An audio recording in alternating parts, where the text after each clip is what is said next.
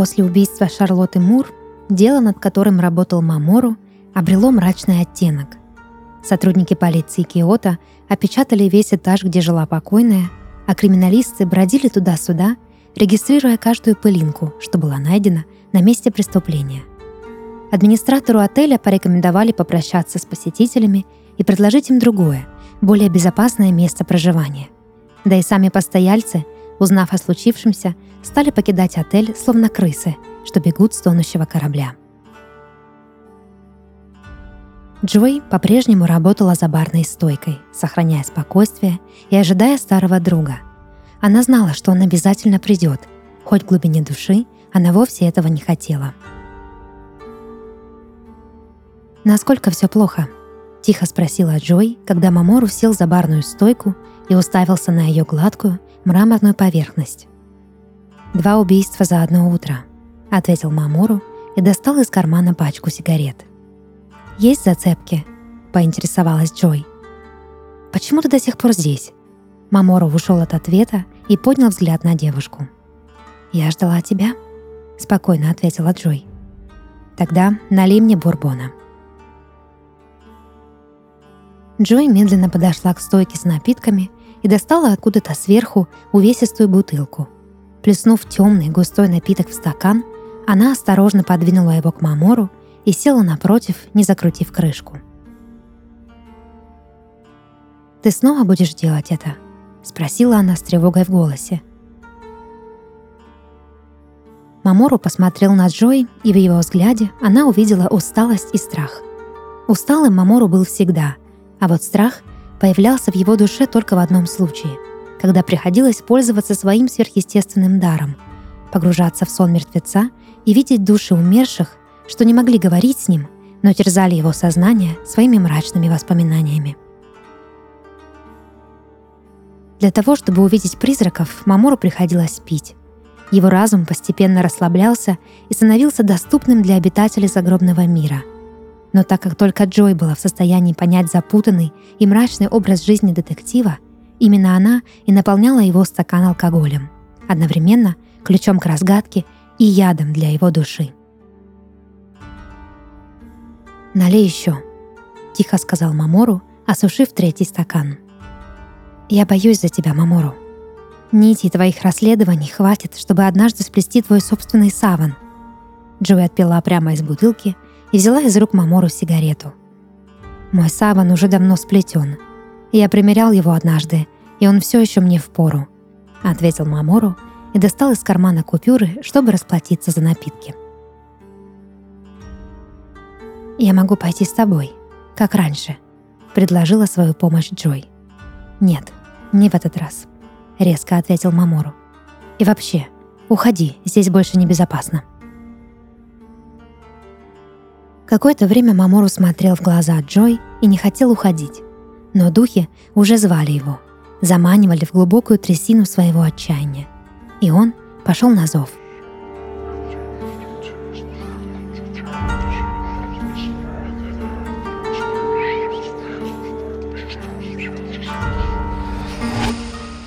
Мамору поднялся в пустой номер и рухнул на кровать, не включая свет. Его тонкий нюх все еще чувствовал запах пачули. Казалось, им был наполнен весь этаж – в темноте комната казалась такой крохотной, что детектив едва мог уместить в ней свои мысли. Стены кружились, словно он сидел на карусели. Редкие огни улицы проносились мимо, как кометы. Звуки потусторонних голосов проникали сквозь кожу. Глазницы Мамору трепетали, будто во время припадка. Но когда его тело окончательно погрузилось в сон, на какое-то время комната перестала существовать для него. Мамору оказался в ином месте — месте, где ему вот-вот должна была открыться истина. Декорации сменились, словно кто-то плеснул чернила в чистую воду. Из черных клубов дыма явилась комната, до боли ему знакомая. Мамору был в доме своих родителей, месте, в которое он не возвращался уже много лет, с того самого дня, когда все его близкие были убиты. Мамору сделал шаг но нога его увязла в какой-то жидкости. Посмотрев на пол, детектив увидел кровь, целые реки крови, что струились по полу тропинкой, приглашая его следовать вперед. Идя по багровому ковру, Мамору оказался в гостиной, с трудом пытаясь вспомнить подробности той давней ночи. В доме царил бардак. Его близкие сопротивлялись, давали бой маньяку, что занес над их телами нож. Мамору увидел окровавленные тела своих близких, лежащих на полу. Он видел всех — отца, мать, брата. Не хватало только его самого. И убийцы. Вернувшись в самый жуткий день в своей жизни, Мамору с ужасом понимал, что он здесь не случайно. Духи всегда указывали ему только на те детали, что были важны для дела. Он видел улики, которых не нашла полиция, следы, которые были стерты после преступления, нити, ведущие к убийце. Их голоса нашептывали ему на ухо намеки, до которых невозможно было додуматься, просто смотря на место преступления.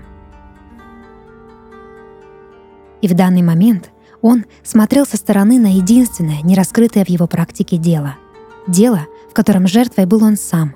Дело, которое, очевидно, было связано со смертью Шарлотты Мур и ее любовника.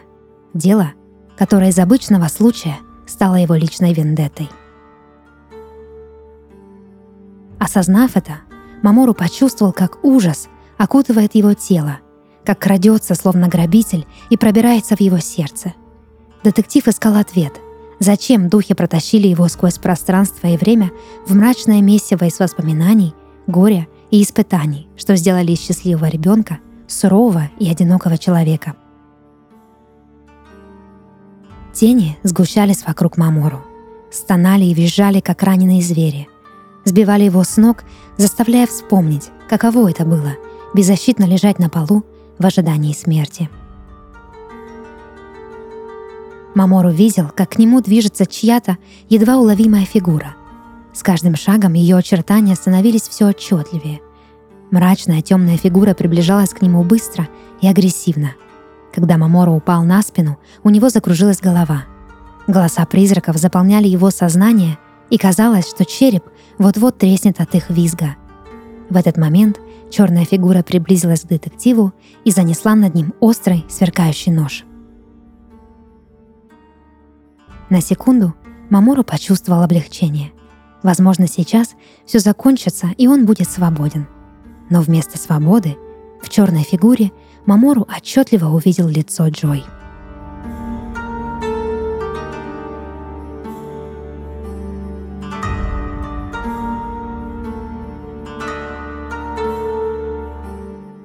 «Маморо, проснись!»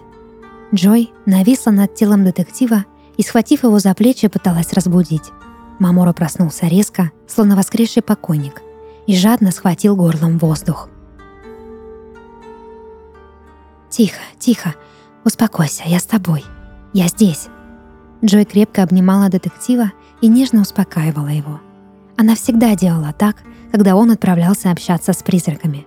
Дежурила у его постели и, увидев знак, тут же пыталась привести в чувство, чтобы Мамору не застрял на границе миров навсегда – но в этот раз его сон оказался намного мрачнее. Детектив был почти без чувств, не понимал, где он находится, и кричал от страха. Схватив Мамору под руки, Джой затащила его в ванну и включила холодный душ. Обнимая Мамору под струями воды, Джой шептала ему на ухо разные слова. Слова, связанные с реальностью, с ним и с ней, с вещами, в которых Мамору был уверен, которых не боялся. Постепенно он пришел в себя.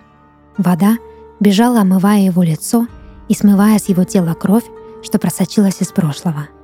Какое-то время они просто лежали вместе в полной тишине. Джой нежно гладила детектива по голове и крепко держала его в своих объятиях, немного подрагивая от страха и холода. Когда тени и образы окончательно рассеялись, Мамору закурил сигарету – а Джой накинула ему на плечи мягкое полотенце. «Кажется, я знаю, в чем дело», — сказал Мамору, прервав молчание. «И в чем же?» — спросила Джой. «Это тебе не понравится», — ответил детектив. «Я уже и забыла, когда в последний раз ты говорил что-то иное», — добавила Джой. «Зачем ты пришла?» спросил Мамору, не поднимая взгляда на Джой. Я не могла иначе. Ты зависим от своих видений, а я... Джой осеклась и тяжело вздохнула, смотря на Мамору. «Больше я туда не вернусь», — сказал детектив и, потушив сигарету, встал с кровати. Мамору скинул с себя полотенце и, накинув рубашку, направился к выходу. Джой в тревоге поднялась и уставилась ему вслед. «Мамору», — сказала она, и голос ее дрожал от слез. Джой схватила его за руку и развернула лицом к себе. «Спасибо за все, Джой». Сказав это, Мамору впервые прижал Джой к себе и поцеловал.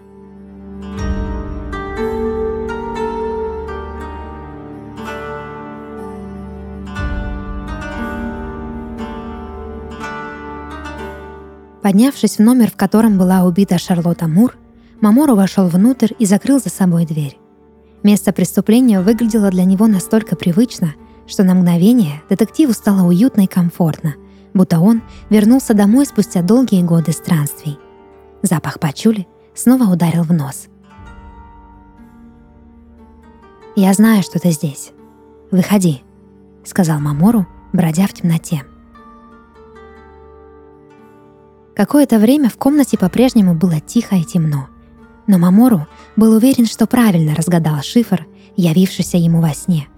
Место, в которое он попал тогда, было точка невозврата. Там все началось. Причиной всех его страданий была вовсе не трагедия той ночи, а он сам. Его душа была мертва задолго до клинической смерти. Его путь был предопределен с самого начала. Единственное нераскрытое дело детектива Мамору было дело о злодеяниях мрачной стороны его личности, о которой до сегодняшней ночи не знал даже он сам. Теперь он стоял в темной комнате, в которой все еще сохранился запах удивительно красивой женщины и звук ее тихих рыданий, и хотел только одного — стать лицом к лицу со своим темным двойником. «Хватит болтать. Появись». «Ну, здравствуй, Мамору», Мрачная тень подошла к детективу. Туман, что окутывал ее, рассеялся, и Мамору наконец-то увидел лицо убийцы. Это было его собственное лицо. Тебе доставляет это удовольствие? Конечно.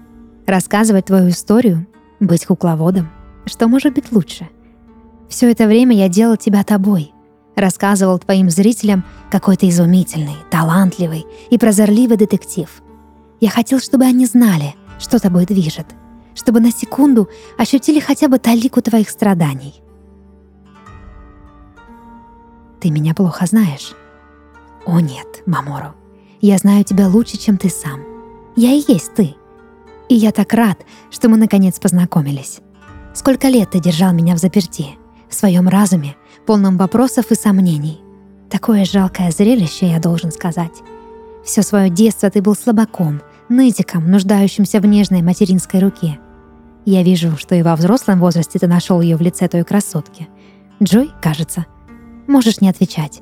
Меня и так от тебя тошнит. Однако я рядом, Мамору.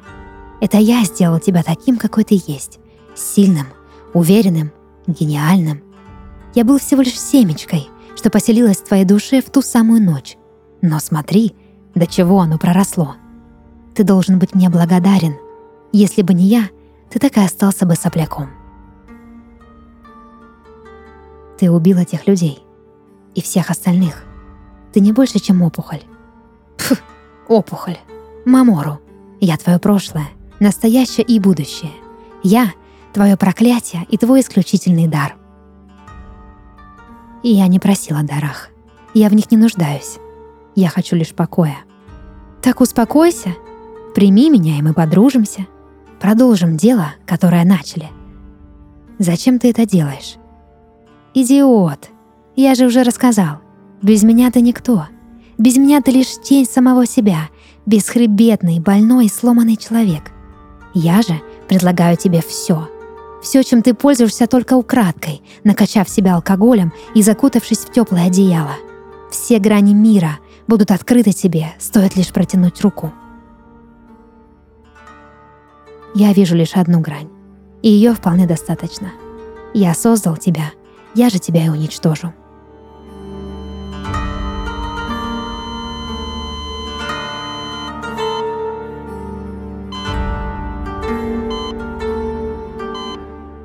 Есть пульс. Кажется, он приходит в сознание. Что случилось? Он выпрыгнул из окна номера, в котором была обнаружена Шарлотта Мур. Господи, зачем? Если бы мы знали. Обычно на такие вопросы отвечает сам Мамору. Везите его в больницу. Разберемся, когда он придет в себя. Если придет.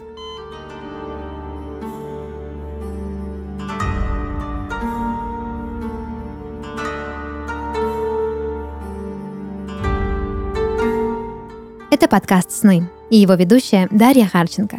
Сегодня я читала рассказ, написанный на основе сна нашего слушателя Данила Махова из города Краснодар. Если вы хотите, чтобы ваш сон прозвучал в подкасте, присылайте его к нам на почту. Ссылка в описании. До новых встреч и сладких снов!